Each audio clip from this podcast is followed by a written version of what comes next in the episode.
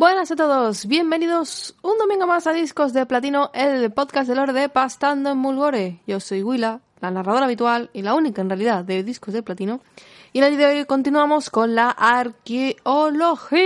Cada vez nos queda menos. Ya sé que muchos no queréis que continúe o que termine con esta saga ya que estáis un poco hartos, pero no, creo que es importante hablar de todo lo que nos viene en el juego.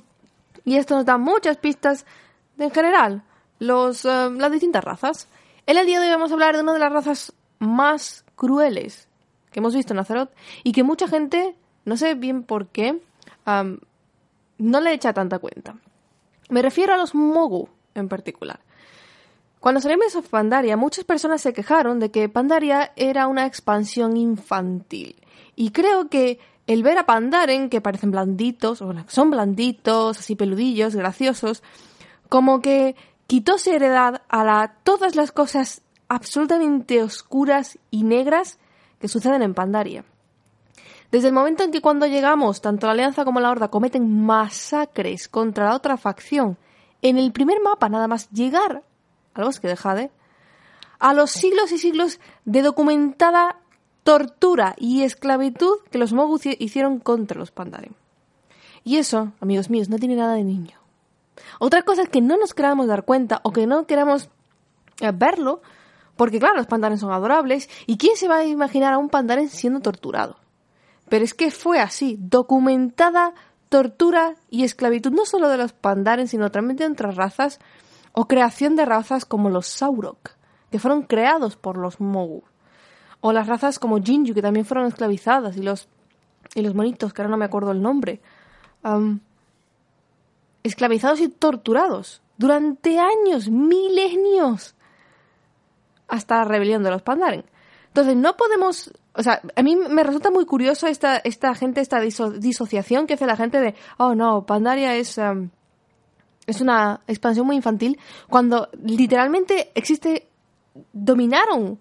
Una de las razas que. O sea, una de las razas que, que conocemos en Pandaria dominó durante milenios a muchas otras razas. Las esclavizaron, los torturaron, crearon métodos absolutamente nefastos. O sea, para mí, literalmente los Mogu, si hubieran existido en la época de la Legión Ardiente, cuando la Legión Ardiente, o sea, si hubieran estado, cuando la Legión Ardiente invadió, eh, por primera vez a Cero y demás, los Mogu creo yo que hubieran sido un muy buen añadido para la Legión Ardiente. Me sorprende que Sargeras no los descubriera y no fuera por ellos, porque los Mogus han demostrado ser muy inventivo, eh, muy inventivos en su método de tortura, muy inventivos en sus formas de demostrar fuerza y poder, son extremadamente fuertes, tienen afinidad por la magia, utilizan la magia para sus tor- torticeros fines, como por ejemplo creación de razas nuevas como los Sauruk, para que les sirvan, literalmente sirvientes, creación de, de objetos como los, los muñecos de terracota, para que luchen por ellos, es como crear robots personales, un poco como los Arakoa quizás. O sea, literalmente los Mogu, en mi opinión, son las razas más crueles, de las más crueles que existen en Azeroth. Y el hecho de que su crueldad solo ha estado confinada en Pandaria ha sido una suerte para el resto de Azeroth. Porque literalmente pueden, pueden competir contra los trolls en cuanto a crueldad y cosas hechas. Ellos crearon un imperio, el imperio en Pandaria, claro, pero imperio. Dominaron al resto de razas, las esclavizaron. Crearon razas nuevas porque necesitaban sirvientes. Se aseguraron de ser siempre los mejores y de demostrarlo. Utilizaron a los esclavos para hacer obras titánicas como la muralla, como los grandes edificios, los grandes palacios. Y la única razón por la que cayeron fue por esa rebelión Pandaren, que comenzó con los monjes. Los Pandaren no tenían acceso ni armas ni armaduras, se tuvieron que adaptar, que es una de las cosas que más nos quisieron enseñar en Pandaria, y que creo que también mucha gente subestimó. Como digo, los Mogu, para mí, son una de las razas más crueles. Pues si no de las más, de la más. Y en el día de hoy vamos a ver esos objetos que nos da la arqueología de Pandaria, la arqueología que podemos encontrar en Pandaria y que va a confirmar estas cosas. Vamos a ver un montón de objetos que están directamente relacionados con las torturas, con, las con la esclavitud y cómo los mogos estaban centrados en dominación de otras razas, de ser ellos siempre los fuertes, los superiores. Vamos a verlo y va a quedar patente cómo en Pandaria no todo era bonito, o todo no fue bonito. Nosotros llegamos a una época de Pandaria en la que estaban las cosas relativamente bien, o relativamente en equilibrio, en armonía. pero no eran las cosas así hace tiempo, hace milenios. De hecho, nos enfrentamos incluso al, rey del al rey trueno, uno de los eh, más grandes torturadores Pandaren, sino el más grande y el más tiránico de los emperadores que tuvieron los Mogu. Y aún así nos enfrentamos y obviamente ganamos, ¿no? Pero él no tenía todo su poder, él fue resucitado. Si no hubiéramos llegado a Pandaria, justo en el punto álgido de la dominación Mogu, probablemente no hubiéramos podido ni siquiera llegar como llegamos y arrasarlo con todo. E, e, es muy importante pensar también en los objetos relacionados con los titanes, relacionados con los dioses antiguos. Los Mogu los utilizaban. Pensad en la campana que afortunadamente destruyó Anduin.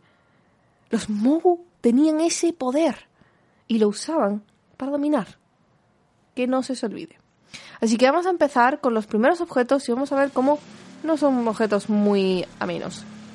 Empezamos con la estatuilla de Killen y perdonad, pero ahora mismo acaba de empezar a soplar el soplador de hojas justo en este momento en el que acabo de empezar a grabar el podcast. Así que, Diti. Empezamos con la estatuilla de Killen, el primer objeto que nos encontramos y es un objeto eh, que tiene un uso.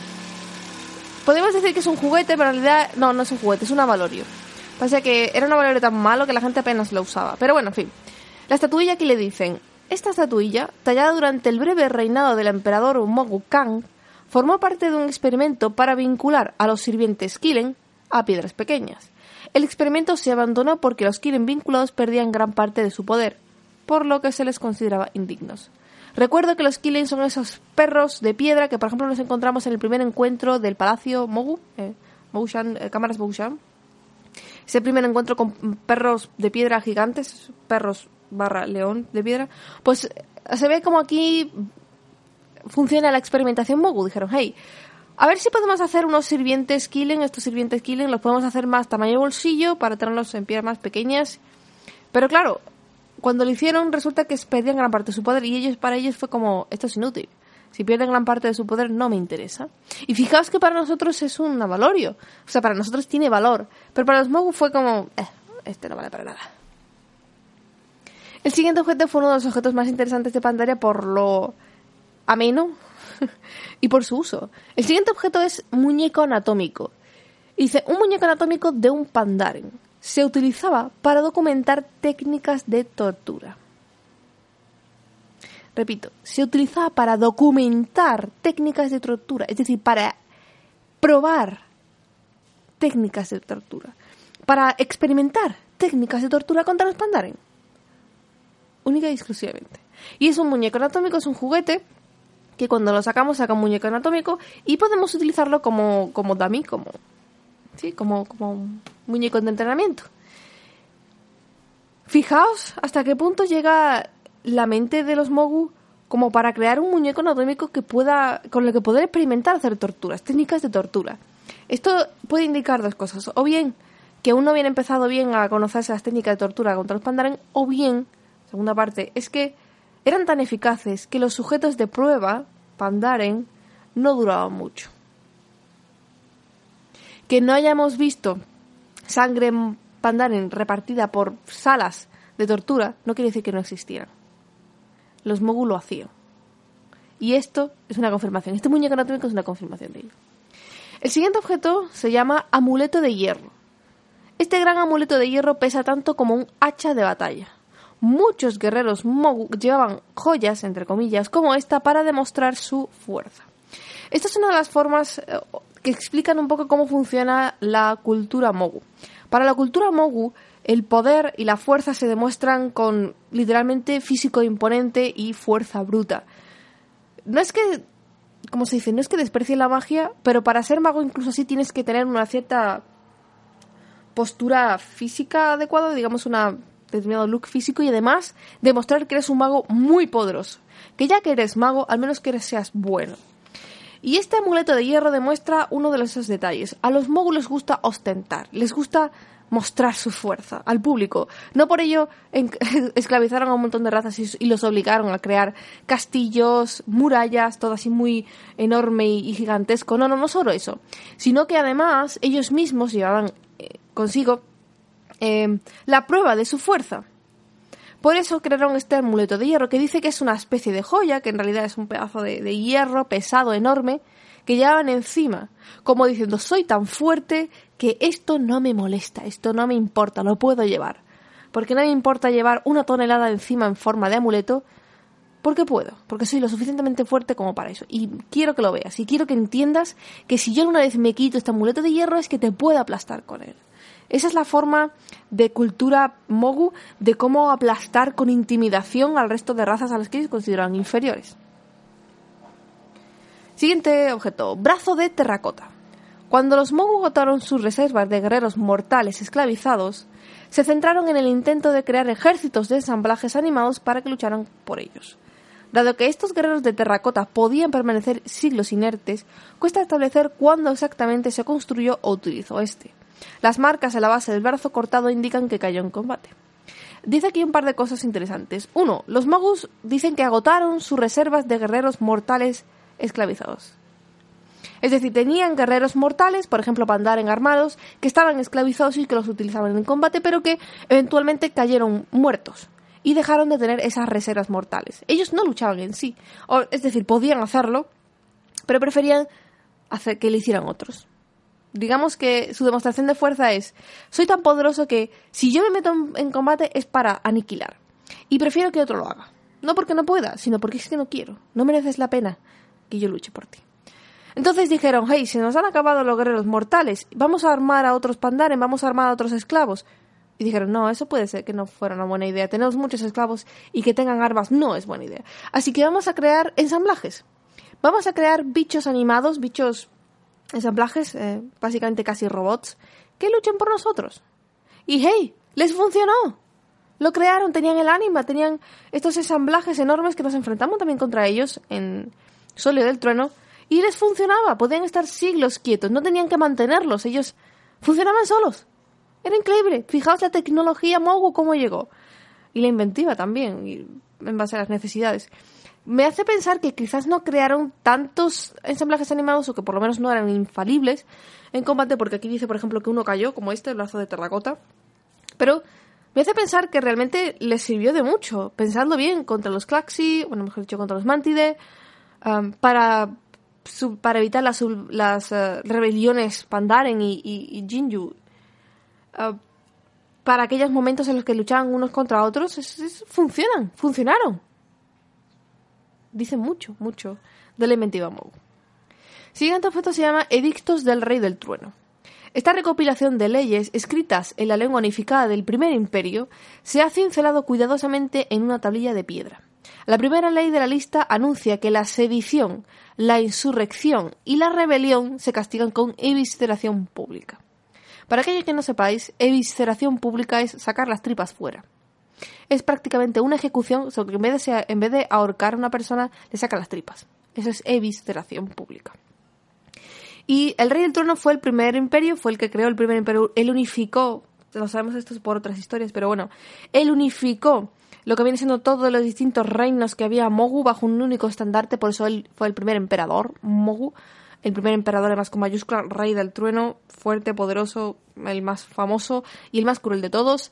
Y en la primera ley, primera ley, digamos como las tablillas de Moisés, pero versión Rey del Trono, dice que la sedición, insurrección y rebelión, básicamente ya indicaba como tú eres mi esclavo y cualquier cosa que hagas te voy a destripar. No vales para nada. Y esto es un edicto, es una norma, una ley, una ley que ha ido pasando y que siguen usando, o que intentaban seguir haciendo. El siguiente objeto a mí me ha perturbado cuando lo leí antes. Veremos a ver. Esposas de rebelión. Estas esposas de hierro forjado, infundidas con hechizos de subyugación y dolor, y adornadas con pinchos en el interior, se aplicaban a las razas esclavas de los Mogu. Aunque los hechizos se desvanecieron hace tiempo, su crueldad aún te da escalofríos.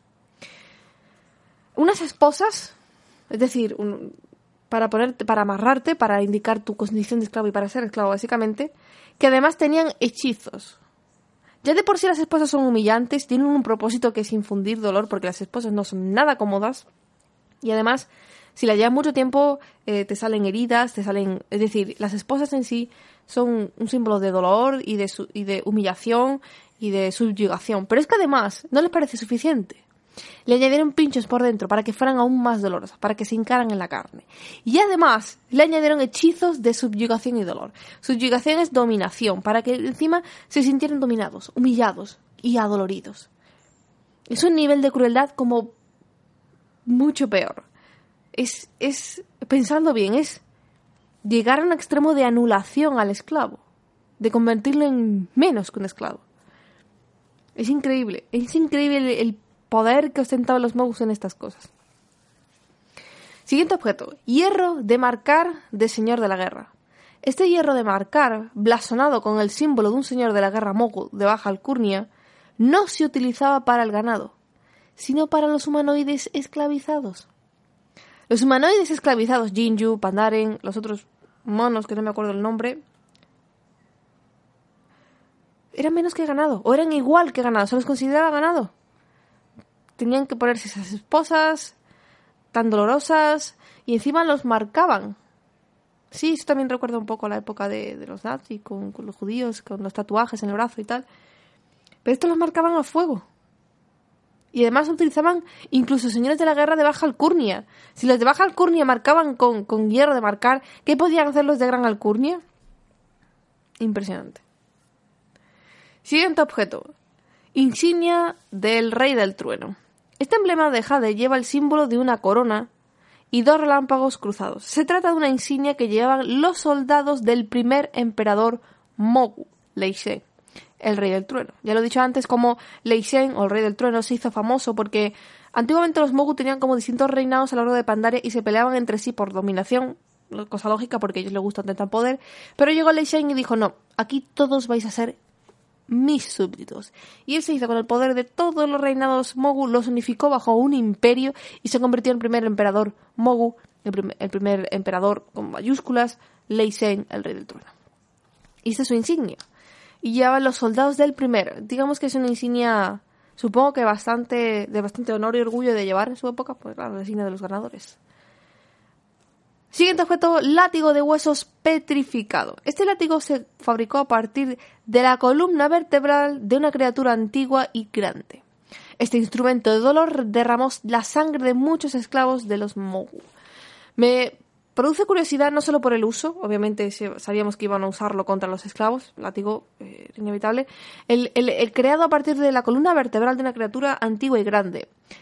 Esto me dice que los Mogu también utilizaban a la isla de los gigantes en su provecho. En este caso para matar o domar o utilizar o como queréis llamarlo, a una de estas mega criaturas que había en, de las criaturas bastante grandes que había por Pandaria y en la isla de los gigantes para hacer eh, látigo de huesos, por ejemplo.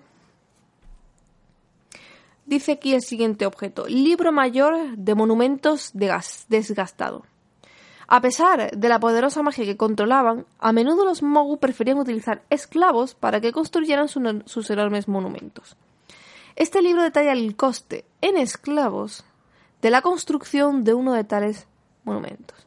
Y no te dice cuánto es, no te dice nada, no te indica nada más, pero al parecer ese libro, libro mayor te habla de la, detalla del coste, supongo que de vidas humanas, o de, vidas humanas, de vidas en, esclavos y de coste de alimentación, de mantenimiento, de la construcción de uno de esos monumentos. No te dice de qué monumento, no te dice cuántos, cuánto fue el coste, nada, nada más.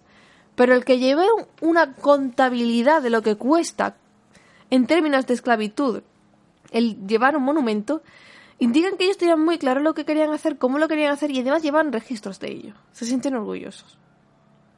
Es una de esas partes frías que te quedas como pensando, ¿en serio se incluso llevaban la cuenta de esclavos muertos, esclavos heridos, esclavos... todo ello? Wow. El siguiente objeto se llama moneda Mogu. Dice, estas monedas se usaban durante el reinado del emperador Mogu Wai, que se muestra aquí en toda su gloria salvaje. El reverso representa el cambio entre dinastías Mogu, un proceso sangriento que exige derrocar y ejecutar al régimen anterior. En cierto sentido, el antiguo gobierno Mogu era una meritocracia basada en la fuerza bruta y en un ingenio terrible. Esto es muy interesante. Aquí decía uno de los emperadores, eh, eh, en concreto uno llamado Wai, que no me suena mucho, dice aquí en su gloria salvaje. Pero aquí habla de una cosa particular, que es una, una, digamos, una, creo que es una idea de Blizzard para indicar el pensamiento que tenían cuando crearon a los Mogu. Y es que ellos querían, a los Mogu se basan en una meritocracia. Pero una meritocracia, una meritocracia es una forma política basada en que los grandes, los que dirigen, tienen méritos para dirigir al pueblo, ¿no? puede ser de distinta forma, méritos eh, científicos que sean muy, muy inteligentes, méritos, yo qué sé. Aquí, la meritocracia, en el sentido de, eh, era una cultura basada en la meritocracia, en el sentido de que los que estaban arriba, los que dirigían, tenían ciertos méritos. Y al parecer Blizzard quería darle fuerza bruta e ingenio. Es decir, pensadlo bien, hasta ahora los objetos que hemos visto relacionados con los, con los pandaren, con la esclavitud, de otras razas, los Mogu eran muy ingeniosos. Usaban hechizos, tenían poder, eh, tenían eh, hechizos y hechiceros, pero no los usaban para construir cosas ni para hacer, digamos, cosas de la vida diaria. No, no, no, para eso preferían los esclavos. Y para asegurarse de que los esclavos eran esclavos, crearon un montón de objetos que los torturaban, que los eh, subyugaban, que los mantenían bajo control. Y claro, como no les interesaba utilizar a los esclavos como guerreros porque no querían armarlos, enseñarles nada de combate, crearon ensamblajes, porque ellos preferían no luchar, preferían que otros lo hicieran por ellos, porque eran muy cómodos. Así que crearon ensamblajes, crearon razas sirvientes, como por ejemplo los Saurok, y crearon a los sirvientes de terracota como los Kilen, crearon a los guerreros de terracota, los ensamblajes, llevaban contabilidad, o sea, eran, eran muy fuertes, porque lo eran, y además tenían muy inteligencia. Por eso siempre, por eso es mi idea, por eso siempre he dicho que para mí los Mogu es una de las razas más crueles de Azeroth, de la cual mucha gente parece no tener ni idea o no quiere darse cuenta. Y por último, el último objeto que conseguimos gracias a la arqueología. Vemos aquí el último objeto llamado Piedra Rúnica Mogu Rajada una piedra rúnica de Mogu y además estaba rajada, rota. A diferencia de las razas inferiores que necesitan estudiar para aprender las artes mágicas, para los Mogu era una facultad innata. Por lo que se sabe de la magia Mogu, está claro que sus traumaturgos no encajaban en categorías conocidas como mago o brujo. Hacía mucho hincapié en la magia del modelado de carne o de la captura de espíritu. El extraño residuo de la magia que antaño contenía esta piedra no es fácil de entender para razas modernas de Azeroth. Lo curioso es que algunas de las marcas alrededor de la runa se parecen al idioma de los titanes.